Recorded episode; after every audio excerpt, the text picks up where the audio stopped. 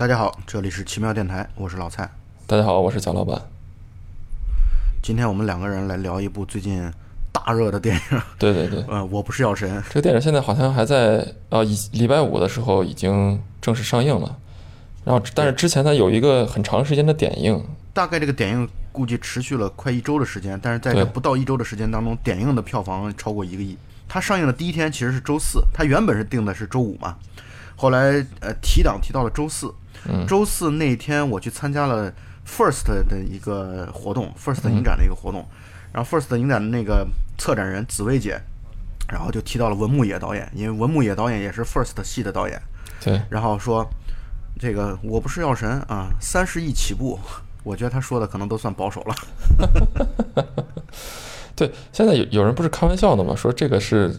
可能是会继这个《战狼二》之后的又一个爆款嘛，就直直接朝五十亿走嘛。对，反正我觉得这个片子三十亿确实保底，这个我觉得超过这个数应该应该是毫无问题的。是是。然后我给大家讲一个细节，就是呃，我在查询这个当天就是点映那天，想去找离我最近的电影院的好的座位的时候，大概是在晚上十点钟吧，十点钟左右那场。我想的十点钟，而且还是一个片子的点映，我就肯定是就是座位随便挑嘛。结果我我去等我已经点到那个大概九点半左右去选座的时候，发现基本上已经满了，除了第一排和第二排的部分座位以外。呃，我是周五的晚上去看的，周五晚上去看的时候，我大概七八点钟开始选这个座位，然后我在我们家周边的方圆可能五六公里之内的这个影院都看了一遍晚上的这个时间，然后基本上我觉得确实空座已经不多了。这个片子的也不能说超乎想象吧，但至少这个票房的热度现在看起来是是挺棒的。这个，而且我也觉得，我实话说啊，因为我们去年不是录了一期《战狼二》的节目嘛，嗯，我是觉得我这部片子比《战狼二》出现的要要更加的怎么讲合时宜的多。我觉得就是有话你就直说嘛。你说这个片子我看的比《战狼二》看的爽多了，说《战狼二》是个什么什么，这个才是什么什么，是吧？那个，那我们现在来聊一聊这个电影的本身吧。啊、这个片子文牧野导演是一个新人导演，他也是最初在 First 的电影节出来出来的一个导演。因为我最近跟 First 的人见的比较多嘛，我嗯刚刚见到了这个《北方一片苍茫》，也是半个月之后也即将上映的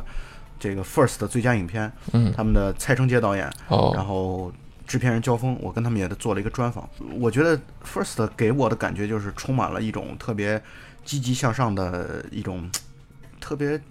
反正很有活力的这种感觉。嗯，大家也在不同的领域上、不同的类型上，在做电影方面的不同不停的探索。对而且这个片子呢，其实大家呃有一些影迷，咱们看完了之后，应该知道这个这个片子所反映的是有现实原型人物的，就是二零一五对的那个陆勇案，到现在也就三年的时间。所以我在网上看到的说法就是，其实制片方在这个陆勇案出来之后，立刻就开始准备立项，然后着着手编剧，然后就开始制作这个事情。所以这个其实也体现了我们现在电影人，国内电影人在现实题材的这样的一个如饥似渴，或者说嗯呃，就是有有了一些。兴让人兴奋的点，有一些有戏剧化的一些点，就迅速跟进，我觉得这件好事儿。对，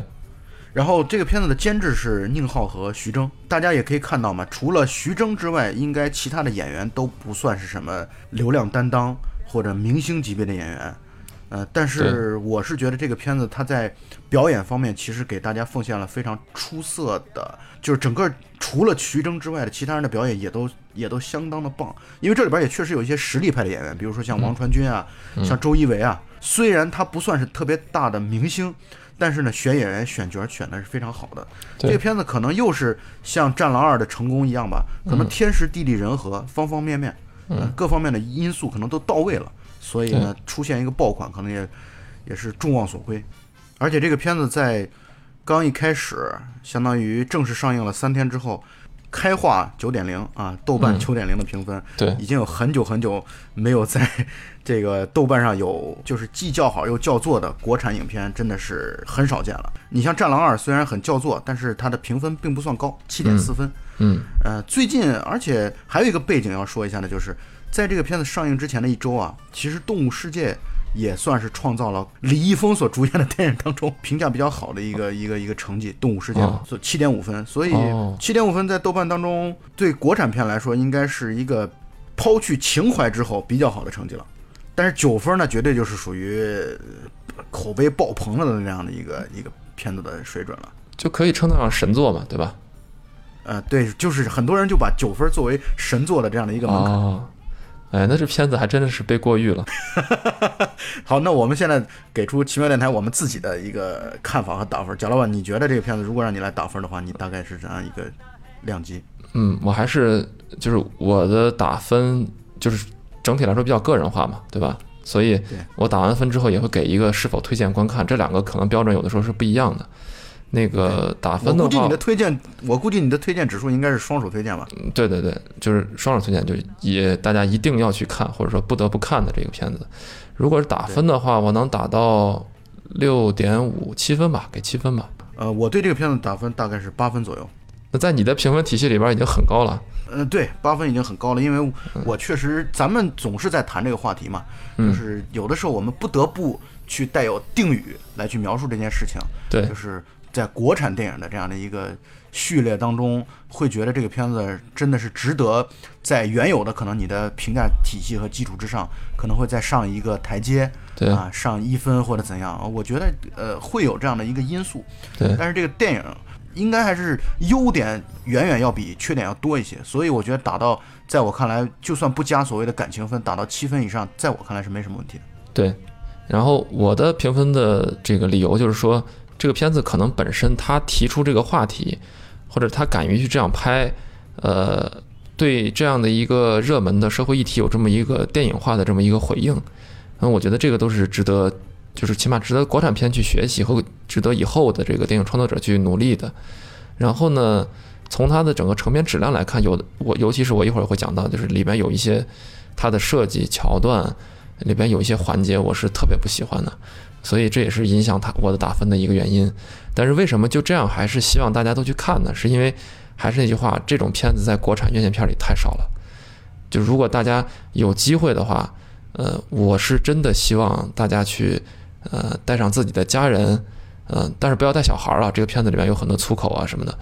就是带上自己的这个家人，然后到片电影院去。呃，欣赏这样一部电影，这个可能是你平常在电影院中，在国产片的这个范围之内很难得到的一种观影体验吧。我对于国产很多的院线片，我给我的感觉就是来圈钱的。怎么讲？就是把观众真的是没当回事儿，嗯把观众当弱智的这样的一种态度。嗯但是这个电影明显的，我觉得是尊重观众的。嗯啊，就是而且是认真的想要对待，给想要给观众一台好戏。对虽然呢可能限于年轻导演他在这个节奏的把握啊、剧情的火候啊等等方面会有一些短板，但是嗯我能看出来他的真诚。啊，他的认真，无论是对题材还是对整个的这个剧作结构、嗯啊，对整个的剧情的走向等等，夏天这个国产片保护月不是现在等于预算已经开始了吗？对对，然后我们可能接下来会看到很多的这个国产片，所以在国产片里边有哪些电影是有诚意的，有哪些电影是是他妈的糊弄观众的，就是纯粹靠着保护业过来想捞一笔，这个大家其实一看就能看出来。我们还是希望大家能够多到电影院去看那些创作上起码有诚意的片子，好不好咱们另说，起码人家对这个事儿是认真的，这个态度你能从这个电影里边一下子能看出来。嗯那我们刚才已经说完打分，我们简单的来说说各自认为的一些优缺点，或者说你印象比较深刻的点。那贾老板，你我觉得这片子首先的一个优点就是咱们刚才说了这个演技，对吧？这个片中所有的人，这个呃，用现在流行的一句话说叫演技都在线。对，没错，但是有里边可能有一些表演过火的原因，这个可能一会儿再说缺点的时候会谈到。但是至少我觉得这个片子在演技上没有明显的短板。没错，就我们经常会看到有一些电影，嗯，哪些电影我就不点名了，就是大家会看到这个片子里面，电影里面可能会有一些演技派的这种明星啊，镇着场或者把这个剧情一直拉着，但是明显当这个镜头跳到另外一些演员的时候，而且尤其这些演员还是什么小鲜肉啊、小花儿啊。呃，是这个片子的这个所谓的流量担当，但是他其实可能演技没有那么好的时候，当镜头打到这些人的时候，就跳戏，就觉得你你你这个人是不是过来演电影的，是来参加一个什么联欢会之类的？对，就是你出来走个秀这种感觉，有很多这样的片子都是给人这样观感。但是我不是药神这部片子呢，我觉得完全没有这种感觉，就它会让你进入到这个戏之后，你的这个观感的体验就一直保存在这个戏里边，留在这个戏里边。这也是他的演技能够给别人带来很多的，呃，给观影者带来很多的这种感动、内心的触动啊、震撼，甚至说震撼的这个原因所在。呃，尤其这里边，我觉得大家可能印象比较深的就是那个，呃，里边演叫吕受益这个病人的这个王王传传君，对。呃，我觉得王传君的演技真的是，就让我很很意外，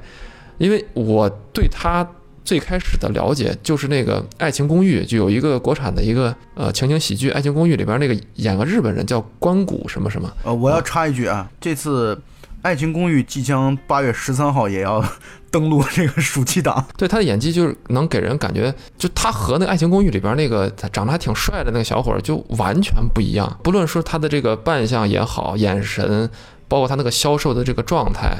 说话的这种感觉，整个人的这种状态，就完全让你联想不到他是之前去演《爱情公寓》里边的关谷的这个角色的。对，然后我后来还查了一下资料，就让我很震惊的是那个，呃，《罗曼蒂克消亡史》，我记记得咱们之前也聊过嘛，然后。对这个片子嗯当时我我给的就是观感也特别好，然后里边有一个印象很深的那一个小弟，说上海话的那个小弟，穿着那个长袍，然后戴了一个礼帽，然后就和他旁边的人在聊起这个小弟弟的问题，对吧？呃，那里边那个小弟就是王传君，我真没认出来，我真的没有认出来。当时我对这个角色印象还挺深，但是当时也忘了查了，所以看过也就过去了。呃，从他这个接戏的这个路线来看，我感觉他已经是把自己朝一个演技派的这个方向去塑造，而且已经很成功了。我觉得，他是有追求的啊，对有追求。就是明显从接戏的这样一个路径是有追求的，对，而且他在这个拍这个《我不是药神》的过程当中，整个呃减重了二十斤。呃，哦。在拍那个最后一场病房的戏的之前，两天两夜没吃没喝，哦，可以说是为了表现一种虚弱的状态，呃，很尽力啊。虽然我们说啊，这种为了追求角色的完美啊，做出这样的表现，按道理来说应该是一个合格的一个一个状态啊。但是在嗯在我国的这样的一个年轻演员当中，他确实是一个楷模式的表现吧。哎呀，我们现在说任何一个片子的时候，再加上这在国产片里面怎么样，这在这个国产演员里怎么样，就好比说我们今天突然路上见到了一辆小汽车，说哇这个小汽车好大呀，好大，为什么？因为街上全部都是骑着少儿那个辅助车的那个人，是吧？你就有这种感觉，羊群里拔骆驼。但是，呃，他的用心你是可以看出来的，他的演技上的一些设计，他的一些就是对自己的演技的这种把握，你能看出他心里是有想法的。然后我印象非常深的就是这，接下来我们可能会涉涉及到一些剧透的这个环节啊，一些细节。对，没问题。对，如果大家想没有还没有去看的话，建议大家去看完这电影之后过来再听，不然可能会影响你的观影感受了。就是，呃，王传君他他在饰演这个吕受益的时候，这个病情已经发展到急变期了嘛，然后躺在病床上的时候，在这种半昏迷的状态突然醒过来，然后看到了徐峥呃饰演的主人公过来看望他的时候，就他的第一反应，对，就如如果我们是一个可能不太会演戏，或者是特别想努力把自己表现成演技派的这么一个演员，他可能会非常虚弱，说啊你来了或者什么这这种之类的啊。但但但是 但但是王传君在这里边，他那个分寸掌握的挺好的，就是他醒来的时候还是符合他人物角色的，呃，有点害羞的笑了一下，然后头轻轻的摇了一下，摇向旁边的床头柜上，说是呃你吃橘子吗？就是对这种这种状态，我不知道大家有没有去，就家里人或者是朋友身边有这种得重症的这种病人啊。我去到医院去看这样重症病人的时候，真的是这样子，就是有很多的这种性格的，他可能比较，他甚至对于自己，你就能看出来，他对于自己的疾病是有些不好意思的。就是你看，哎呀，我都我都我都病成这个样子了啊，你还来看我啊？就是，但是他又没有什么，因为他自己身体也很虚弱，又不能表达自己的一些呃，就是对来看望的人的一些歉意，他只能用一些，比如说，哎，你你吃点橘子啊，或者你吃点罐头啊，哎，这些东西都是他作为病人别人送给他的，对吧？就是这种这个场这个场景，我觉得把握的特别到位。而且还有一点就是，其实老吕的身上关于吃橘子这个场景出现了三次。第一次是他在第一面和徐峥见面的时候，给他桌上放了个橘子。对，然后第二次就是在病房这段戏，第三段戏就是他老吕已经去世了之后，然后那个黄毛在吃橘子，就是给我的感觉就是他对对他来说这是一种和和人打招呼的方式，因为他这个人本身就像刚才你所说的，他这个人本身是比较羞怯的，总是有一种不好意思的这样的一种，然后也能够感觉得出来，他像是一个小知识分子啊，嗯然后有一点懦弱的这样的一种状态，所以嗯吃橘子的方式是他和别人打招呼的一种方式，建立联系的一种方式，这个呼应本身也做得很好。对，然后我我就我就觉得这个地方导演的这个设计啊，就把这橘子作为一个要素设计是挺挺好的。然后这个王传君呢也非常恰如其分的传达了传达出这样的一个意图。还有一个对他的王传君的一个呃特别印象深刻的一点就是，他们有一场戏，他们几个人在吃火锅，然后徐峥说我们要散伙了。这个时候，每一个人离开这个桌子的时候，都有他每个人不同的表现。吕受益是最后一个离开这桌子的，他仍然很谦卑的，甚至有点狗腿的看着这个徐峥说：“呃，是不是喝多了呀？”就是还有点想挽回这个尴尬的局面，但是他那个表情从呃带有一丝最后一丝希望到尴尬，到觉得不好意思，到觉得很悲凉，甚至有一点小小的愤怒，从眼神从表情上完全带出来，然后扭身慢慢的就走出去了。然后我觉得他这个表情、这一幕传达的特别到，就起码他对这一幕来说，他是经过非常精确的训练的。对对，就我们比我们认识的很多的这种跟他年龄差不多的这种鲜肉，这种什么瞪眼儿式的这种面瘫式的这种演技就，对吧？不知道高到哪里去了。然后说到表演，那我就继续续上啊，就是嗯给我印象特别深刻的，除了这个王传君之外，徐峥确实很棒。徐峥在这个电影当中的表演真的是非常的出色。我举个例子啊，嗯徐峥就是有那场戏，他把那个谭卓嗯啊所扮演的那个思慧，风情万种的女人送回家的那段戏，嗯那段戏思慧说：“我先去洗个澡。” 之后。呃，他在短短的几秒当中的镜头，这个表情当中表现出来了一种诧异，嗯。但同时呢又有期盼，嗯，然后呢又坦然释然，因为马上他就开始要脱衣服了嘛，对，然后又觉得一种会意的这种很错综复杂的，还有一点这种男人的咽口水的这样的一种状态，对，我觉得他表演的非常棒。那 这些这些细节啊，就使得他在整体呃演员都在线的情况下，嗯。还有一些在细节偶然的部分的一些拔高，嗯所以我觉得在表演方面应该是非常出色的一个一个一个版本。对。然后你说到谭卓了，谭卓，我觉得这个片子里边给他的表现空间可能不是很大，对，也就那么几场戏，但是恰恰是那几场戏也是很到位的。嗯，他把那个呃风情万种的脱衣舞女郎，然后这个其实他的这个社会阶层也不是很高嘛，对然后里面还有一场戏是他让那个主管，呃，就是徐峥替他报仇，然后用钱拍着桌子上让主管上去跳脱衣舞，对，然后他在底下作为一个客人，他那种释放，然后最后他回到家之后，觉得。就是，呃，我去洗澡，然后过来之后衣服已经换好了，那种脸上的那种木然，就是，哎呀，反正对吧？我们也该知道接下来该发生什么了，那你该来就来吧。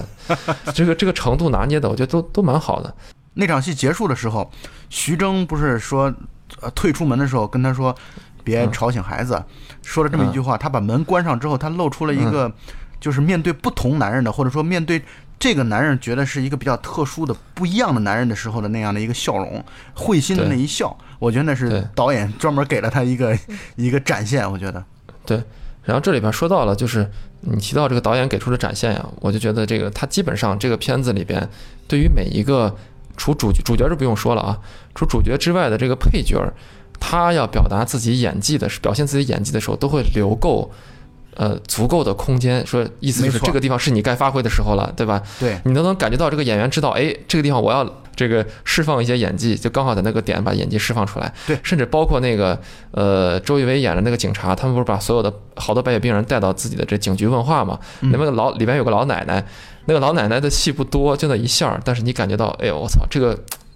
配角这个路人路人奶奶配角这个演技竟然这么的炸裂，这个老奶奶可不得了，我跟你说，这个老奶奶很可能是中国影史第一位百亿老奶奶，她在《战狼二》当中也出演了。对 对对，这《战狼二》是那个开头的时候是被强拆的里边的、那个，没错没错，强拆的那个、啊军人家属嘛，那个军人的母亲应该是 我我看网上有人说说是这个老奶奶说谎是吧？你们家什么是吃药吃房子吃不见的？明明是被强拆的。对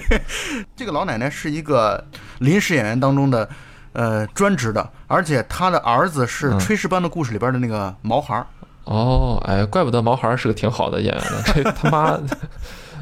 他妈也这么能演，这个大妈演的确实挺挺不错的，就是他该该给的东西都给到了，而且你那个时候说白了就是从剧情上是需要你撒狗血的嘛。对，没错。你这个动动机如果不足的话，给的这个触动之后不够的话，后面周一围他这个人物动机就显得不那么夯的不那么实了。是，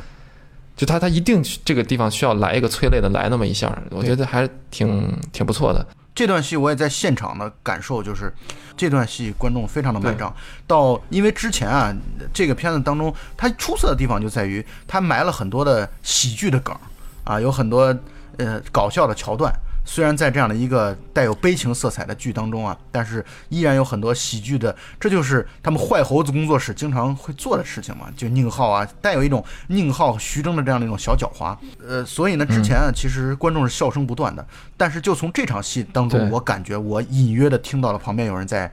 哭泣。所以说到这个演员，我觉得可能唯一让我有那么一丝丝不满意的就是周一围。因为很多人觉得他在这个片子里边非常帅啊，或者怎么样啊，呃，一方面是给他的表现的这个戏份的场合并不是特别的多，另外一方面呢是，我觉得他演戏有一种，就他固有的那种劲儿。大家可能看到这个什么演员的诞生啊、身临其境啊这些综艺的时候，你都能感觉出来，他是他的是一种固有的那种劲儿的。我本来是挺希望在这个片子里边能看到他把自己身上这股劲儿给稍微去掉一点。就这个片子看起来还有点像《绣春刀》里边的那个状态。对对，你面对这个自己的上司局长、公安局局长说话的时候，有的时候还是他的眼神当中始终会有一种不屑的感觉。对对对，就你觉得这个人，哎呀，就一定是那种隐士的高手那种。他可能这个丁修的这个形象在我的心目中留下印象太深了，所以这也可能也是也也不怪人家这个周一围这个演员，就是我觉得他这个劲儿拿的可能可能稍微能改一些，因为你知道有的时候啊。就演技派知道，并不是所有的时候都需要去嘶吼，对，所有的时候都需要声嘶力竭才能表达出情绪的。有的时候呢，这个来一点这种淡淡的、隐隐的，或者是平淡的处理，反而会有更好的效果，更看上去更像那么回事儿，更像是演戏。但是这也造成一个问题，就有些特别会演戏的人，他们在不管演什么戏的时候，都是那种淡淡的这种劲儿，其实让你很很很难受。就他的。对于个人的演技的追求已经超过了他所在这个角色所应该给出的东西的时候，你就会觉得有点配置错误。我不知道我这个形容是不是准确，就是你觉得，如果你想这个警察这个角色，如果换成另外一个，你比如说像这个，对，如果你你觉得这个里边的这个角色，警察的这个角色，如果交给这个《白夜追凶》里边那个呃周队那个演员去演的话，我觉得可能给人的感觉就更像那么回事儿。周一围就稍微感觉到有点那种配置失误。除此之外，我觉得这个片子其他的演技的部分。都没有什么问题，反而是徐峥本人的这个演技，我在网上偶然看到有些人对他这个演技有点不太认同，觉得他是这种嘶吼型的，或者说刻意去撒狗血撒的有点太多了。我们其实可以对比一下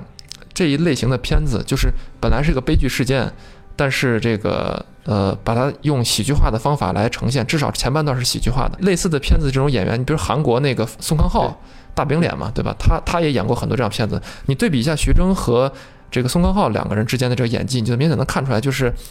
徐峥有的时候在把握一件事情的时候，或者在做一个演技的一个补陈的时候，有是有一些过火的这个因素在里边的。再加上这个导演可能觉得徐峥也是一个主角，演技也是担当，所以有的时候在给他留那个演技的时候的时间段留的特别长。我有一一个小小的。这种一瞬间的观感，可能想分享给大家，就是在他在警局的时候，他去掐着这个周一围的脖子说：“他有什么错，对吧？就是这个黄毛死了嘛，他只是想活着，他有什么罪？”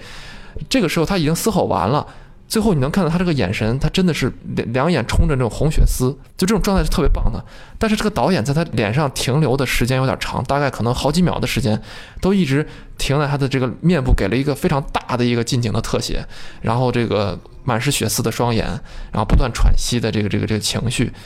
就是我觉得好像给他这个表演的空间有点过了。然后从这一幕接下来到下一幕的时候，是徐峥到了这个黄毛住的那个棚户区里边。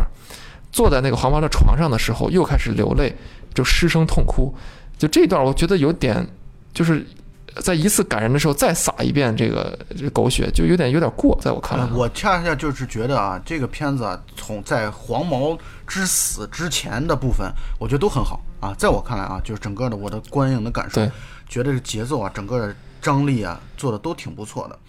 但是就是从黄毛之死的那一段开始，让我觉得这片子的走向呃有可能是因为拍到后来了，导演也会觉得更嗯跟这些演员更熟悉了，所以呢就会在自我控制方面会有点放松了。所以呢，这节奏跟前后我是觉得不太一样的。这个这部分煽情有点嗯过重了、啊，这就是我对这个片子可能如果要说说有一些反面的负面的评价的话，可能就最最主要是集中在这里。对对对，然后其实也你也能看到导演其实可能到最后的时候，因为这个片子里面第二个优点嘛，就我们刚才说，既然说优点，来提第二个优点。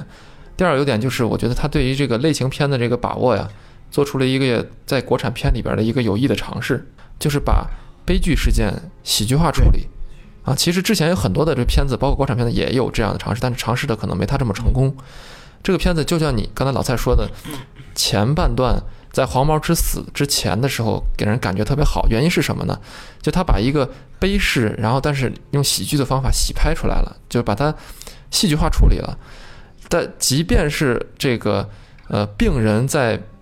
垂危的时候，或者是这个病人表现他很惨的时候，他都让主人公呃程勇用一种调侃的方式把它说出来。比如说，你看那么多人过来找他，来问他要这个药的时候，其实是一个挺震撼、挺压抑的一个场场景，对吧？很多人戴着这个白口罩，只露出一双眼睛，用乞求的眼神看着他。这个时候，他为了化解这个尴尬，其实观众这个时候前面就是：“我操，我是这用来看喜剧的，怎么突然间来了这么压抑的一段儿？” 他这个时候就会通过主角就说：“你们把口罩给我摘了，我这样能分清你们谁是谁吗？”就是一种调侃的语气，嗯。甚至包括黄毛最后把头发理了对。这一段儿，他把呃头发剪了，他说要回家让家里人看看，是很温馨的时候，他都尽量的让徐峥用一种说“我操，真他妈难看”，然后就用这种啊、方式把他这个悲情把它化解掉，就说明其实前面我们觉得好看的原因是，它这个喜剧和它的这种沉重之间是交替的，没错，这个分量刚刚好，让你觉得看得挺过瘾的啊，又挺温情，同时还有感人，同时还能有这种喜剧的元素，让你尽尽可能把它看下去。但是，一旦到了这个呃剧情张力完全释放了之后，黄毛一去世，然后徐峥被抓，然后包括最后徐峥呃被押出来，然后这个所谓的这十里长街送徐峥嘛，对吧？其实到这个时候，就让人感觉到。他的这个喜剧特色已经没有了，全部是他的这种啊情感的、悲剧的、感人的这个释放的时候，那这个释放如果拖了好几场戏，很长的释放，会让人觉得有些累，没错，呃，让人觉得有些疲惫。你这个感人的这个东西就有的东西就没有打到是啊。然后，呃如果对于一个可能更高明的做法，应该是让这种感人的东西一次性抒发，然后就结束，对啊，见好就收。对对，它它它里边就三番四次的好给了好几番儿这么一些感人的东西，让人觉得就有点，我觉得有点收不住。对啊，所以这就是我说的这个片子，呃，我先说还是也是续上你的观点啊，先说优点。我觉得优点就是这个剧情结构是非常完整扎实的。我在看电影的过程当中，我在做笔记，就是我觉得他的前大半段一直到黄毛之死之前啊，我觉得都是一个非常可以说是其实国产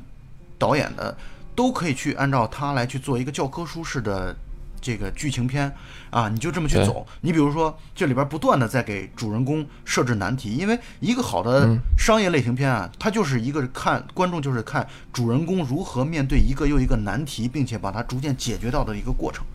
呃，这些不一个又一个出现的难题，恰恰就是牵引着观众你的心，就是不停的你也去帮主角去想办法。你比如说这个片子一开始，徐峥所面临的问题有哪些呢？第一，没钱给老爸看病；第二，儿子要被剥夺抚养权；第三，你拿了药之后卖不出去；第四，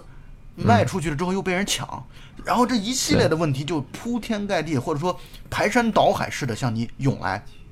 这个过程，观众其实，因为我跟好多咱包括咱们群友也在群里边看完之后抒发这样的感受，都在讲说，嗯全篇无尿点。我的观点就是嗯在黄毛之死之前，可能确实能做到这一点啊，确实全篇无尿点，他不断的在给你剧情的这样的一个，包括你看遇到了这个德国格列宁，就是那个王艳辉所演的那个张长林。他们那个卖卖假药的假药贩子，然后警察开始查，查到了锦旗，然后他们决定不卖药了，团队散伙，然后老吕情况糟糕，又开始割腕，老吕最后死了。整个这些剧情啊，你会发现徐峥面这个主角所面临的问题。真的是一一波接一波。啊，一波未平一波又起的状态，不断的给他推过来，然后观众在徐峥不断的，无论是命运也好，还是自我的主观努力也好，去解决这个问题的过程当中，去获得了剧情的推进以及自己解谜的快感。我觉得这是他前半段他这个故事剧情完整扎实的很棒的地方。他其实很有教科书式的感受，这就是我在看这个电影的时候的，嗯觉得他优点的当中最突出的一点。对，所以很多人也说，就是这个片子是有点那种韩式悲喜剧的这种感觉。但是其实我个我个人对于韩式悲喜剧嗯，就是有的时候我觉得有点过了，我特别不喜欢那种感觉。对，但是有你要比如演的特别好，或者导演处理的特别好的时候，呃，会让人觉得哎，看这种片子还挺过瘾的。但是我就对有的时候对于那种韩式撒狗血，我就特别的看的不舒服。然后呢，这个片子到最后就是有点这种滥撒狗血，到最后他撒狗血撒到就他没办法嘛，他人物这个呃人物弧光已经走到一定程度了，呃角色的使命也完成了，故事情节也差不多，最后怎么办呢？就是十里长街送徐州，那就只能把他封封神呗，就是只只能把他往这个神坛上拱嘛。我觉得只能靠这样的一个一个一个方式了。紧接着就从我刚才说的，它剧情结构相对来说是完整扎实的。不管怎么说，你包括最后就算是撒个狗血也罢，但它整个的剧作结构是非常完整的，这个故事的完成度啊是也做的是很好的。对，就是我刚才说的，它其实这个诚意我们是能看到的嘛。你起码能看到它这个剧作，这个这个剧作这个叫韩家女嘛，韩家女就是韩三平的闺女，就是他在写这个剧本的时候，其实你能看到他是非常用心的。呃，前后怎么呼应，然后有些什么元素，所以我觉得就是这里边我们说的很多问题，其实都是这个剧作本身，不是剧作本身的问题，可能是导演在处理的方式上可能还有一些欠缺，我觉得啊，紧接着剧情的优点之后，其实我想说说两个觉得他我不太满意的地方啊。一个就是刚才也嗯。已经提到了，就是包括贾老板，我觉得大家都是一样的观点，就是呃，还是那段从黄毛之死开始啊，让观众能够猜到的感觉，或者说这个剧作当中惊喜就没有了。嗯，就是你你又陷入到了一个，就网上不是有那种桥段嘛？就是说，呃，什么网上的嗯一一百个剧情的故事走向桥段，就是你比如说看到一个人说他要回家了，这就意味着这个人可能快要挂了。对，就立了个 flag，操！我当时一看黄毛剃光头，我说完蛋完蛋对，这这这要完，就是经常看电影的影迷啊，都会有这样的一个感受，就是他看到这个地方之后就知道，哎呀。要坏，这个剧情要坏，嗯而且呢对，还有就是他所表现出一种为了徐峥把徐峥推开，然后自己去开车呃是呃赴死的这样的一个一个状态，就在我感觉嗯怎么的不舒服，就是把这种剧情的这种极端化做的有点儿有点儿过啊，这是第一个嗯让我觉得不是很满意的地方。第二个呢，就是人物的刻画啊，在我看来其实是缺乏人物弧光的。啊，就是或者说人物在这个过程当中变化，因为他可能变化最大的应该是徐峥这样的一个角色，但是对，我觉得徐峥人物弧光应该是很完整的吧？我觉得，但但我觉得徐峥的这个变化，他不如他不如原著人物的那样的一个理由充分，因为啊。原原著的那个陆勇嘛，陆勇他其实他自身就是一个癌症患者，他就是一个慢粒白血病吧，他的这样的一个嗯万历患者。白对，所以他本身他是有非常强烈的动机要把这条线不断的进行下去的。电影当中可能是出于角色的刻画呀，或者剧情的变化吧，所以我觉得这种设置上，在我看起来略微的有那么一点点的不是很合理，尤其是原本进价已经两千块钱的药，但五百块钱卖出去，虽然说这个人非常伟大，这点毋庸置疑，但是我总觉得这个在人物的刻画方面会有点样板戏。就是我觉得整个这个片子当中，啊好人就是好人，坏人就是坏人。虽然有人说不同意我的观点会觉得啊，你看张长林一开始是一个假药贩子，后来在这个嗯警局的审讯的时候没有把徐峥供出来，就是，但是我是觉得这种这种刻画还是有点有点样板戏化了。但是说到这儿，就是要说说这确实是文牧野的这个院线的第一部长片啊，所以呢，能做出这样的成绩已经是非常，虽然是有徐峥和宁宁浩的加持啊，但是能做到这一点，我非常非常的佩服啊，确实是对我我我们希望他下一部这个片子能取得更好的这个这个表现嘛。就这个片子第一部院线片到这种程度，已经算是呃，很了不起啊！不，这个我觉得不论拿到国不论拿到国内还是国外，都是很了不起的一个一个一个表现和一个成就了。而且这文牧野之前还有一个片，他他之前拍过一个短片，名字叫什么我忘了，就是讲呃里面讲一个人他他老婆去世之后，因为没有钱嘛，家里很穷困潦倒，他被迫没有不得已让自己的老婆和另外一个有钱的人去配对，去去冥婚啊，就是冥婚，我不知道大家知道这什么意思吗？就是对对对，死去的人，有些对他有些迷信，就是死去之后，然后要在阴间找一个一个一个伴侣，要配冥婚，然后得到这笔钱。就那个片子的现实感会比这个片子的现实感更强。当然，那个片子的制作，因为短片制作肯定是没有这个精良，包括演技啊什么的。但是它的现实感更强，这就牵扯到我今天想说，因为咱俩刚才都说的是优点，所谓的优点，最后经常都说的是缺点了，对吧？说着说着说说的不足了。现在我想说一些缺点，但是这个缺点我要提前声明一下，可能有的时候取决于我们的创作环境、审查等等各种原因，所以我现在这里面说的缺点，就仅仅只以作品来看它的不足。对，就是我们先提前先 diss 一下我们自己啊，就是我们这种嗯说缺点的过程，也有一种站着说话不腰疼的这种状态，大家也都听听谅解一下就行了。对我们就是一个个人化的一个表达嘛。就我自己看完片子之后，我觉得这块儿不爽的原因是什么？好，就这个片子对于它，既然你主打了现实主义题材，对吧？你并不是一个荒诞喜剧啊，你也不是一个闹剧，你还仍然是一个现实主义题材，而且还是主打着自己对现实的关照，包括你这里边把原主呃原来的这个人物原型陆勇叫程勇。啊，包括你这里边把原来人家这个药的这个格列卫，就治疗曼丽白的这个药的特效格列卫叫格列宁，对吧？没错，所以你是能明显的看出来，他肯定是要有现实关照的。是你既然主打的是以现实关照，但是你对于现实的这种关照度来说是那么的浅，呃，我这这里边所说的浅，并不是说它表现的不够动人，表现的不够有冲击力，而是说它对于这个事件本身，它为什么会这样？这些曼丽白患者为什么没有国产的这个便宜药？这些曼丽白患者为什么国外药那么贵，他们还不得不承受那么高的药价？这个慢粒白患者他们为什么要去国外去代购？国外为什么会有这样的药？你对于现实关照到这种程度了，这些东西你没有展现出来，这是第一，我我我很不满足、啊。对我我在你这地方插一句啊，就是我也觉得由此会产生一些。呃，我觉得可能，嗯、这个片子所本不应该承受的东西，就你比如说，大家会对于一些现实生活当中的一些可能会有一定程度的不满的内容，都会随着这个电影会有或多或少的一种不应该的发泄，或者说就是不应该的联动吧，应该这么说。呃嗯，对，他就是因为这个片子的这个思考，他只是讲到了给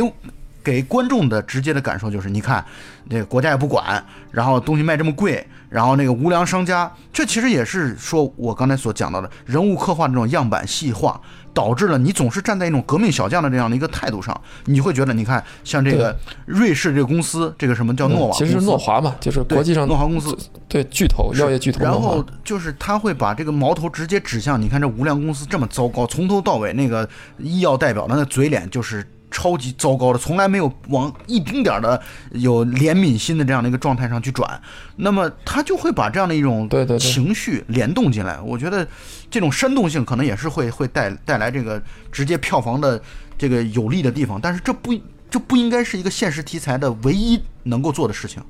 对，是，而且你看这里边他那个呃诺华公司代表，他选的还是那个演员叫李乃文嘛，经常演一些这个电视剧和靳东啊什么他们一块儿演的电视剧。他在电视剧里边经常就演一些，就是很有钱或者社会地位很高的这么一些人。我觉得这个这就成了一个，就是一个人物就标签化荧幕形象了吧，标签化了。他把这个标签化的人物放在这里，就是想营造，就是为富不仁嘛，对吧？但他他也没有明确说这个就有多坏，但是他把这样的一个角色的人放到这儿，你但凡是老百姓看过一些网剧，看过一些什么的，都会看到这样的角色，那他就觉得，哎呀，这是肯定是坏蛋。这种标签化的处理是让我非常不满意的。你你现实化的一个题材里边怎么能够有这种好像什么万恶的资本主义什么什么之类的？何更何况人家诺瑞士诺华就这个现实的原型的药厂，它并不是好像是真的就是看到这个病人就是生至于生死不顾啊，或者说怎么样，就刻意的把这个药价定的就非常高，本来一一片几块钱就非要卖那么贵的。那人家是有是有自己的原因的。一会儿我们在这个外延环节其实也可以聊到，就是但是只是你在创作过程中，你把苗头对准一个这么简单就可以对准的对象的时候，无外乎就是找一个出气筒，对吧？那你这个出气筒找了设立这么一个靶子，每个人都可以朝这个万恶的资本家身上射箭，射完之后，包括你这里边主人公也哭了，最后主人公也成圣了，对吧？丰盛了，在完成这样的一个观影过程之后，给人一种虚虚假的、虚拟的这么一种救赎感，然后最后骂两句资本家都是他妈王八蛋就完了，就是相当于这个片子给人一种释放就释放结束了。那我觉得这个是你作为现实主义题材的这种。你其实可以做得更好，我只能这么说了啊，就它其实可以做得更好。对你像你像这个呃，咱们之前聊过的那个叫《暴雷无声》，对对对，《暴雷无声》，我觉得它里面做的这很多这种用隐喻啊，用一种镜头语言的关照啊，它都可以达到一些更深层次的东西，不管是环保也好啊，不管是包括这个社会阶层的这种撕裂也好，它都是我觉得都是可以看到导演是用心的，好不好？咱们先放到一边啊，但是这里边你就完全看不到。导演对于这种隐喻，或者对于这种社会阶层的这种关照，这其实里边你可以做很多的文章啊。你你比如说，咱们看《达拉斯买家俱乐部》里边，主人公他是在这种南部保守州，对吧？他是这个石油的这个石油厂的这个电工，然后过的这种成天又去去赌博呀，又喝酒啊，甚至包括去去嫖妓啊，他就是社会最底层的这种人物。而且你看里边那个莱托少爷演的那个这个同性恋角色，他也是一个社会底层。就我刚才说的，他已经是底层的不能再底层，边缘的不能再边缘的。然后这里边呢，这个医院的这个医生，就是这里边的。你就可以看到社会阶层，然后这个呃种族，还可以看到这个性少数群体、性别之间的这种压力，就是种种的社会问题都通过一个这样的故事得到了一种呈现，而这种呈现它不是刻意的，它的人物弧光完成的也非常的呃顺理成章，也非常的完整。他一开始真是什么？一开始没有意去意识到，后来觉醒。他的觉醒是怎么一步一步来？人物怎么一步步逼到最后？他怎么处在一个绝境？包括他，呃，一开始从这个歧视同性恋，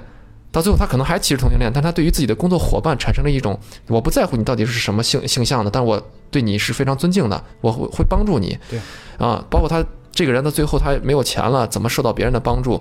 然后包括他最后把自己的心，甚至他心爱的那个车都卖了，对吧？然后最后这个他得到了一笔这个莱托临死之前给他的那笔钱，然后怎么样？他最后在法院去赢得了自己的尊严。就你你感到这个人他仍然是处在底层的，仍然是呃有很多身上很多毛病的，但是他这个人物已经是完整了。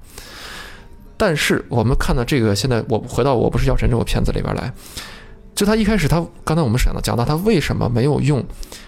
这个陆勇的原生的这个呃社会形象呢？就他为什么不把呃徐峥这个人物设定成他自己就有癌症呢？我能够想到的原因，就是因为他需要完成一个人物弧光，是说这个人一开始是利欲熏心的，对吧？他可能是有些小人物的这种善良，包括他他去赚钱也不是真的就为了自己发大财，是为了救他爸，他爸不是已经这个瘫痪了吗？他是为了救他爸。他不得已去印度走私的这样的一个这条路，然后最后在钱中觉得迷失，暴发户心态嘛，对吧？你跳舞跳不跳？这些钱跳不跳？再给你钱，再多钱跳不跳？就是还有一种小人物心态，但最后他又觉悟了，他自己办厂子之后，又用了很多白血病工人给他呃白血病人给他去当工人，然后去帮助他们，然后给他免费的去发药，仍然坚持自己的亏损，还是说五百块钱一瓶药。就是他已经慢慢慢慢的逐渐，这人物弧光走到最后，我们中国人传统还有一种想法就是为富不仁，有钱人一定是他妈的王八蛋，所以我在最开始设计这个人物弧光的时候，就一定要把他当成这种利欲熏心，啊，卖印度神油，对吧？见不得人的这种小老板，俗气、市井、市侩，然后最后一点点的把他变成一种道德上的完人，宁可自己亏损。啊，宁可自己怎么怎么样，仍然去为了广大病友着想，一种赎罪的心态。他赎的是什么罪呢？赎的就是他妈他当时原来的时候，为了钱或者为了保护自己怎么样，而不为不去救助白血病人这样的罪。那说白了，这不是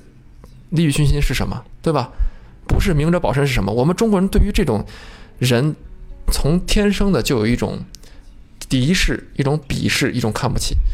但是其实你说现实是原因是什么呢？咱们这里边可以讲稍微讲讲这个这个这个药，治疗曼丽白的这个特效药格列卫这个药，人家诺华公司研究出这个药花了大概有将近十年的时间吧。我们知道，对于一个药来说，一个药品一旦投放市场，你是不可能把这个药的配方锁在保险柜里的。我记得原来之前有一个著名的国际的一个一个商业间谍吧，他说说过这样的话，说世界上没有任何一家公司能把自己的药品和食品的配方锁在保险柜里，包括可口可乐。他原话是这样的，所以你即一旦投放市场了之后，这个东西你很难保证你不被别人仿造。那他为什么要防止别人来仿造？那就是高昂的研发成本。像这种生物制药企业，一家企业里边有上万个博士专家来给他研究，比任何一个生物呃医药类的大学都牛逼。就顶尖的人才都是要进到这样的企业里去工作的。他们为什么要进到这样的企业工作？因为只有这样的企业才有能力去推动一个新药上市。而为什么一个新药上市需要推动那么的久？是因为一个药它作为一个有效的药品是需要经过长时间的临床实验、双盲测试。这个对达拉斯买家俱乐部，我们也没里边也能看到，这个药企把这个药发下去之后，有一部分人得到就是安慰剂啊，有一部分人得到是真的药，然后要记录他们到底是。安慰剂效果呢，还是真的是这个药起的效用呢？对吧？包括有药理、毒理、病理的种种种检验，啊，要分好几期。推动一个药上市过这个美国 FDA 是非常难的一件事情，但是，一旦通过，一旦上市了之后，他们可以通过这个药来获得大量的利润。这个利润，他们赚钱是肯定不用说的，就是因为他们干这个事儿能赚钱，所以才去推动他们去研发这样的药。格列卫是全世界。有史以来第一个靶向的治疗癌症的药物，就它可以和这个呃线粒体中的某种酶，当然我不是专业的，我说的可能不对，就是和某种酶相结合，它会只杀灭你的癌细胞，而保护你的健康细胞，相当于就是它不像放疗、化疗一样，就是不管好细胞、坏细胞我都杀死。那你像这么厉害的一种技术。通过了那么长十年时间的研发，那你上市的时候，你还指望它一瓶只卖几百块钱吗？这是不可能的呀！如果一瓶只卖几百块钱，那他妈就没有人研发新药了，对吧？我们所有的关于人类药品、治疗方式、医疗手段、医疗器械的进步，无一不是建立在能够通过这件事来赚钱。只有通过这件事赚钱了，人才有动力去研究它。你要说真的说可怜的话，那那些在药企里边工作的那些研究人员，他们可怜不可怜？他们日夜以继日的去研发，没日没夜的去奉献，难道仅仅只是说我们要为人类奉献出一个什么什么什么药吗？他们自己也要生活呀，他们也有自己的妻女啊，他们甚至他们身边就有自己生病的亲人需要自己去照顾啊。那我我们是不是就应该因为这样就说一瓶药几万块钱就是没有人性呢？就要把他们塑造成的这种呃刻板印象的这种为富不仁的？我觉得这这是。以一个现实主义题材，你触及到这个点就退回去，让我觉得非常的不满意。在某种意义上讲啊，这这个去年有《战狼二》，今年有《药神》，票房能如此的高，在我看来，其实都代表了一种狂热。这种狂热是怎么造成的？这种狂热是是和制片方或者说制作方对于某大类的人群的这样的一种某引导和指向，我觉得是不可避免的会产生联系的。对，其实就是挑动一种廉价的情感嘛。就《战狼二》，就是说我们大国牛逼，对吧？就是那个新任大哥吴京的说的那话嘛，对吧？呃，我我帮你，你不帮我，我帮你要回我，我就干你，就就就就这种，呃，我现在已经不那是过去，现在已经不一样。我们牛逼赚钱，就是一种，我觉得就是满足大家一种呃心理投射嘛。而这种心理投射，大部分。倒还真不是真的一定为了国家的心理投射，可能就是你在现实生活中受到欺负了。你看了这个片子之后，那些欺负你的人他未必都是外国人。中国，你说这种社会环境有多少人能够受真的受到外国人欺负，对吧？这很少很少少数，就是把那种我们牛逼的这种态度投射到自己的心里，达到一种爽感。那这个片子其实也是一样的呀。那那谁家没有一个生病的人？那这种生病的人之所以生病到这种状态，他有这种困境。困境是谁造成的？那如果投射到一种为富不仁的资本家身上的话，那这是一个谁都可以接受的这么一种投射。于在这种基础上，大家都你好我好大家好了。那我觉得他这个触及的现实层面触及的还是不够。再接下来，我说第二点就是他的不不够，就是刚才我说到的这个社会阶层，在这里边你看不到真的社会阶层的分割、区隔、撕裂。你看这里边几个人物设计的其实都非常好。那个呃，吕受益自己家里有妻女，对吧？他是一个非常完整的家庭，有孩子，小孩刚生下来，这是一个很正常的家庭，小康之家。然后呢，因为这个病，然后有这个钱也花光了，生活也很不如意啊。然后这个牧师他又是有这种基督教的这块的这种东西，我觉得我当时在看到这个人物设定的时候，我就有非常好的期待，我强大的期待想去看一下，因为大家知道现在国内信教的这些人群，你们可以去调查一下，到底是一些什么样的人群，都可以知道这个宗教在他们心中是一种什么样的一种地位。但是看没有这个。只是用来做了几个宗教的梗，就是这个徐峥说，呃，阿弥给对着这个牧师说阿弥陀佛或者什么下地狱或者这种说法，用了一些这种宗教梗，然后再接下来这个脱衣舞女，她是个单亲母亲，一个人自己抚养女儿，女儿得了慢粒白，然后自己不得不去跳钢管舞，那她这种底部她的钢管舞受到客人之间的这种压力，自己独自一个人带女儿压力没有表现出来，然后这个黄毛呢，这个黄毛更给人感觉是。就是像石头缝里蹦出来，真的就是他农村生病了，到大城市里到屠宰场去打工，好像他自己还挺有劲儿的，是吧？他他也没有太受到这个麦粒白的影响，但是这个麦粒白这个病是，呃，他的高发人群其实不是老人孩子，他高发人群是青壮年。一个青壮年，你自己非常有劲儿的这样一个状态，到呃这个这个大城市去闯荡去打拼，他唯一能依赖的就是自己的身体。那他如果这个得了病之后，他遇到什么问什么样的问题？老板跟他是怎么样？同事之间跟他怎么样？没有，只是看到了徐峥从一个市侩的人物啊，一点点怎么成长成为这样一个圣人。尤其最后这个圣人，在这个呃押运的他这个警车里边，看到了身边呃旁边路边的病人去送他，这个病人把自己的这个口罩摘下来了，有这么一个丰盛的过程。这一幕我甚至想到他妈那个。这个这个宣战钢锯岭上，这个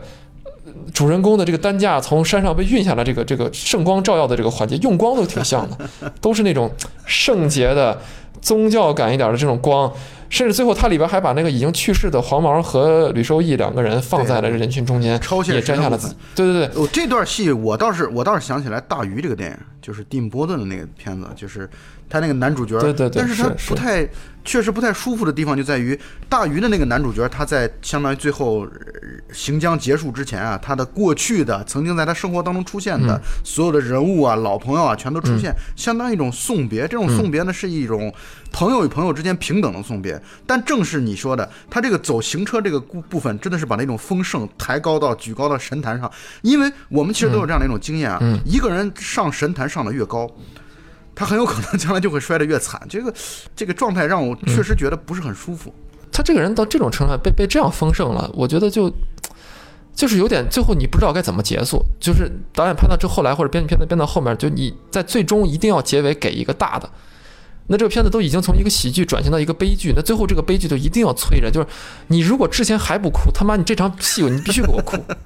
你让那两个人出现那儿就是这种就是这种态度，让我觉得特别的不舒服。但是你看人家达拉斯马尼亚俱乐部，他最后以一个什么样的方式结束？这个片子最后主人公去自己去作为一个牛仔去骑那个那个牛嘛，然后停留在他最后这个在牛的背上疯牛的背上去甩手那个非常潇洒的镜头。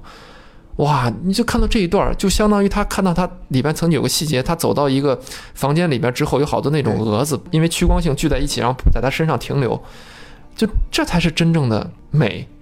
牛逼！人物到另外一种升华，就为什么我觉得他最后差一口气，人家这个片子就没有差这口气，咱们这个片子最后就是还是停留在说我一定要让你成为一个道德完人。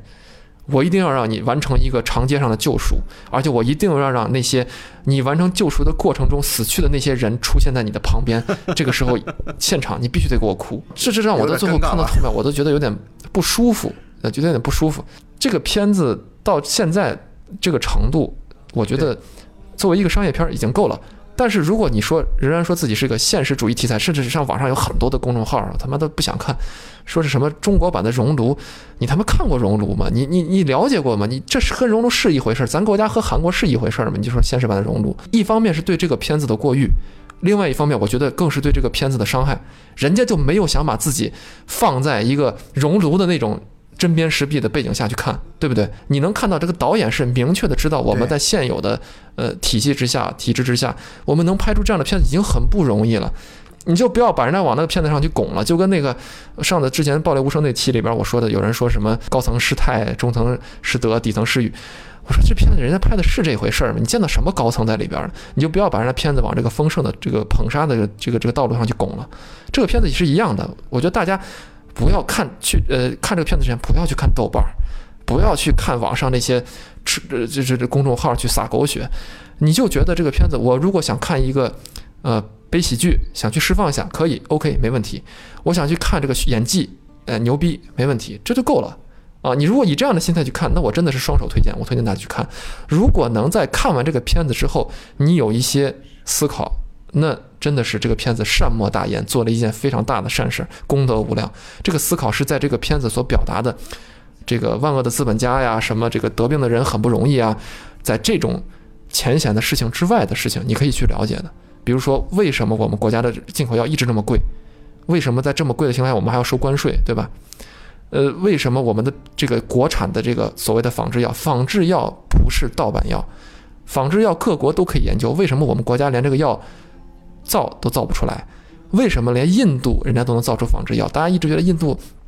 就是那种很落后啊，人很脏啊，什么条件很差，但人家这个生物制药的研究的这个发展的水平，这个产业水平，真的是比我们不知道高到哪里去了。就我们国家现在。经常给人家出口的原料药都还是什么维生素啊、辅料啊，什么这些都是这些东西。但人家印度都已经能造出这种高水平的仿制药了，它的药效甚至可以百分之九十以上达到相同的这种效果。为什么我们国家不行？你可以去了解一下。如果这个电影最后能给你这样的启发，然后让你去呃有兴趣去了解这些事儿的话，那这是这个电影真正的功德所在。对，正像我们一开始所说的，这个电影首先是一个完成度非常好的剧情，呃，完整性特别棒的，然后。呃，剧作结构也比较扎实的一个电影，我们先把它当做一个电影来看，不要再，尤其很多人是，当然我觉得这也不可避免啊。我们现在很多时候被一些公众号、被一些这种，这种就是还未看先知的这种观点所影响，这是不可避免的。但是呢，我倒觉得你其实很有有一部分的观众的这样的一个出发点，我觉得蛮欣赏的。有有的观众在看完之后，呃，我因为我听到有有观众在小声的在议论嘛。说，我原本原来以为这是个喜剧片的，然后结果没想到看完之后还挺好看啊！我觉得其实这样的一个态度，我觉得是蛮好的。对，这样就够了。我这里面还想再说，就是其实你从主创的这个意识来说，他们肯定是也意识到了这种类型的题材该怎么去操作，他们肯定也意识到了这样的东西怎么样才能够过审，才能怎么才能够去表现出他们该表达的，而在某些事情上。这个浅尝辄止或者是戛然而止，留给有兴趣的人去去去寻找、去思考。我觉得这个是能看出创作者的自觉的。那有些创作创作者写这个现实主义题材，他是没有这样的自觉的，对吧？你们也能看出他最后拍的就是一个闹剧或者怎么。而这个片子是能看出自觉的。我是从哪儿看出来的？就是我不知道里面有一个画面，你有印象没？在印度，这个徐峥看到这个呃印度的街边这个。呃，扛着这个这个印度那个雕像，应该是湿婆吧？我我如果我没有看错的话，就是主管这个生死啊，主管这个健康啊这样的神，从街边抬过去的时候，下一个镜头转过来的时候是在上海，就是他没有虚拍，没有没有虚，因为他虽然里边很多上海话什么，但他没有架空这个城市，他真的拍的就是上海东方明珠啊，然后后面一片雾蒙蒙的，空气呀也不是很好，在这个雾蒙蒙的底下。有一个低矮的平房，是这个片子里边吕受益最后去办呃这个追悼会的地方。就是他那一个镜头，东方明珠之下的这一片低矮的平房，让我突然觉得这个导演其实是有慈悲的。就你能看出来这个慈悲的。为什么我这么说呢？就是其实有的时候我们我们经常讲佛教里边讲这个杀人要承担因果呀，要背负很多因果。其实救人也是需要承担因果的，而且你需要。为什么我们说观观世音菩萨在佛教里边什么大慈大悲？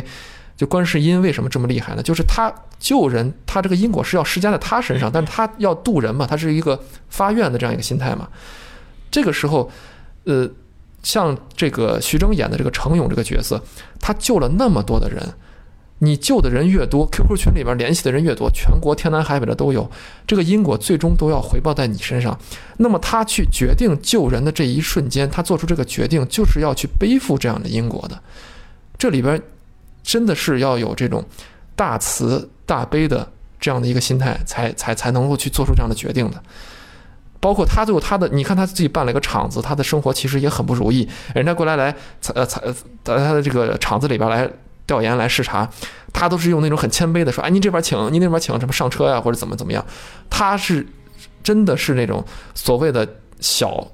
企业家、小资本家，但是活的也是夹缝中的这种不容易。在这种，那我觉得这个片子最后他没有把徐峥的这种状态，还是放在一个个人的斗士，他他仍然把它放在一个他是有责任的、有担当的、有背负的、有牵绊的这么一个状态。这个是这个片子的真正的大慈悲，因为陆陆勇这个人本身就是这个呃原型本身，他就是一个对纺呃应该是一个纺织厂的一个小老板，他最后就是因为这个曼丽白这个病，呃欠也欠了很多钱，把厂子也盘掉了，怎么怎么样。就他其实是有这样的困境的。这个导演通过这样一个小小的设计，包括那一个镜头，我觉得真的是，我能看到这个导演真的是，甚至是在我能听到他这个创作者在幕后说：“我们已经尽力了 啊，我们已经拍到这儿都已经差不多了，对吧？”就是你能看的都已经能看出来，我觉得真的是。大家可以去到片子里面去体会到这样一个创作者的慈悲。对，我觉得经过贾老板这番解读啊，会让我们觉得还是一以贯之的观点啊。这个创作者本身是非常用心的，非常认真的，而且也确实啊，我实话说，嗯我我对于这样的一个片子能够在这样的一个点上来去上映，本身也还是有点惊讶的。其实表现出来了，像整个宁浩啊、徐峥啊，他们其实是很熟稔于这种审查的边缘，或者说审查的这样的一个制度。我觉得这其实是一件好事儿，这就是让大家能够在明白什么样的东西是通过什么样的形式能够更好的呈现给观众。我觉得这种、嗯这种界限感或者或者分寸感，我其实觉得是很值得其他的电影从业者去学习的。不要一动不动的就来去抱怨说，你看我们这个这也不能拍，那也不能拍。我觉得你可以看看徐峥，看看宁浩，我觉得。呃其实也可以看反映得出来，我们这个电影审查制度不是像某些电影人或者某嗯些这种传媒所反映的那样的，那不近人情啊，嗯。然后只只会去通过一些烂片儿啊，绝对不是这样的。呃，关键还是在于你是不是能够有足够的智慧和技能来去展现非常好的嗯。一些你想要关注的一些社会话题。我觉得至少这个片子是在成片的水准上给我们奉献了这样的一个范例。对，就说说起审查，我们就是审查再严格，他妈你能有伊朗那么变态吗？对吧？但你看人家伊朗的片子拍的多好，其实电影归根结到最后，其实还是创作创作者自身的问题，就是大家还是要多，就如果有兴趣或者是有宏愿去想从事这个电影这个吃力不讨好不讨好的这个这个这个行业的话，还是应该多。想想办法，多从自己身上找找原因。嗯、就是你在，因为电影是个艺术，艺术的表达，艺术的表达还是会留那么一丝的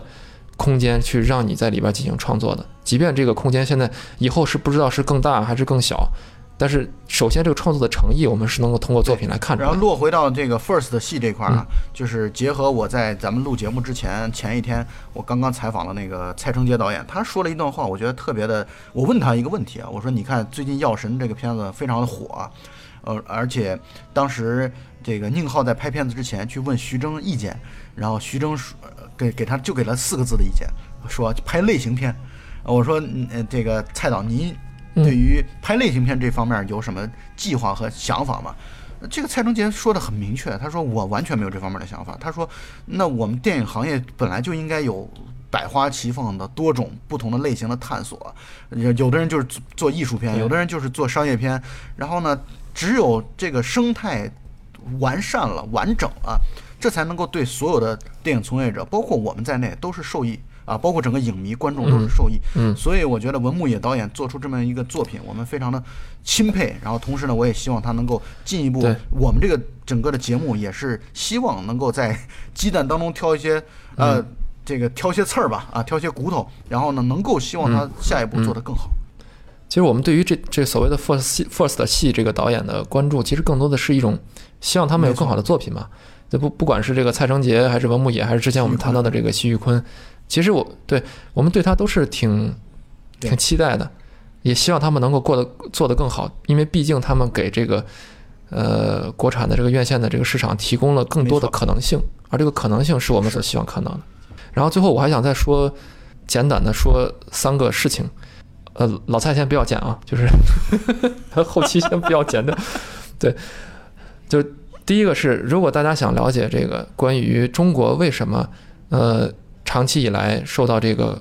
就所谓的这种罕见的慢性的重症的病高。呃，药价的这个困扰，这些病人的这个生存为什么如此艰难？了解这些背后的医疗体系的这些事儿的话，大家可以去听一个这个和我们一样也是个影视类的博客，叫呃电影侦探，也是我特别喜欢的一个一个博客。他们做这个药神的前瞻，因为他们做那个片子和我们不一样，他们是没有看过电影之前就做的，查了非常非常多的资料。大家如果想听更多外延的事情的话，可以去听听那一期。这是我的第一个推荐。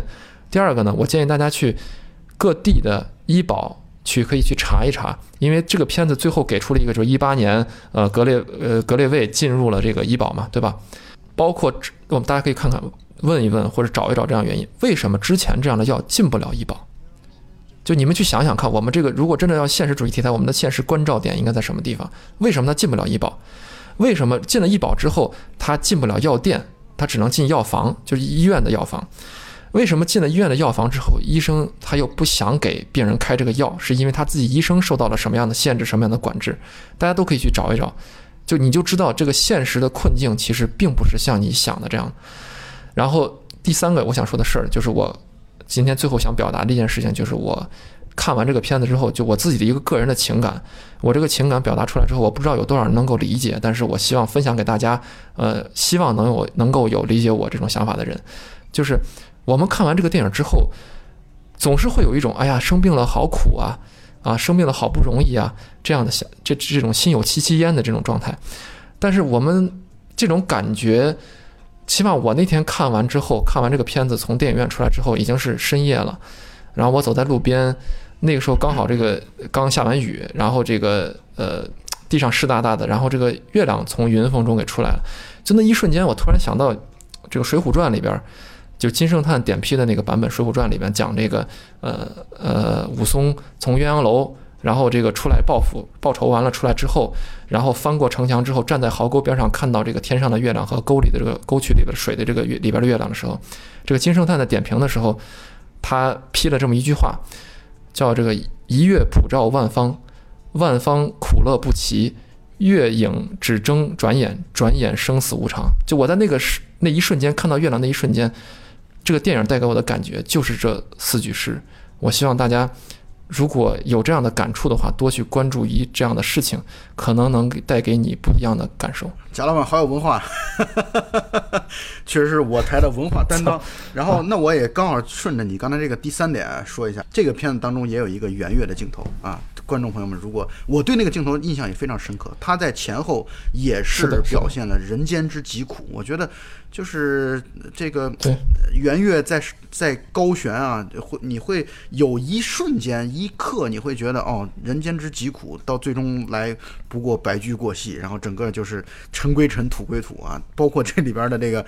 我不入地狱谁入地狱，我觉得这些东西串起来之后，会觉得这个电影它还是在有一些艺术上美感方面的一些追求的。一般来说，空镜头对于观众来说是没有什么太大的价值和意义的，但是如果从欣赏电影的角度来说的话，你会意识到。创作者他放这个镜头放在这里，绝对不是单纯的说我没这地儿没没没镜头放了，没内容拍了啊，他都是有其用意的。所以我觉得再次证明了这个剧组是认真来做事的。所以我觉得无论如何，我们是支持并且呼吁听众朋友们，如果还没有看片的话，现在趁着片子正在热映，嗯啊，去看完片子，然后对也听听我们的这个聊天啊。那么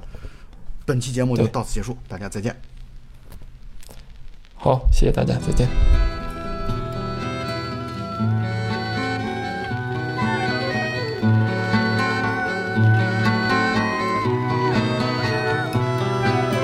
静静的村庄飘着白的雪，阴霾的天空下各自飞翔，白桦树刻着那发誓相爱用尽这一生，有一天战火烧到了家乡，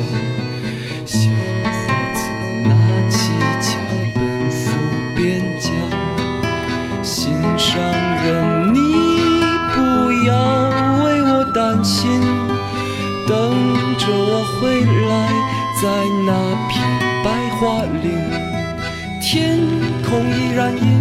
霾，依然有鸽子在飞翔。谁来证明那些没有墓碑的爱情和生命？雪依然在下，那村庄依然安详。年轻的人们消失在白桦林，噩耗声传来，在那个午后，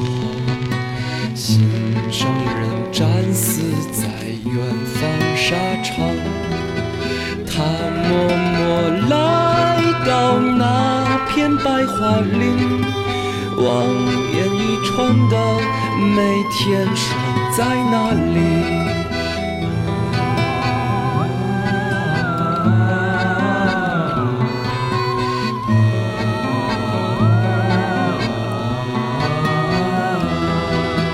他说他只是迷失在远方，他一定会来，来这然阴霾，依然有鸽子在飞翔。谁来证明那些没有墓碑的爱情和生命？雪依然在下，那村庄依然安详。年轻的人们消失在白桦林，长长的路呀就要到尽头。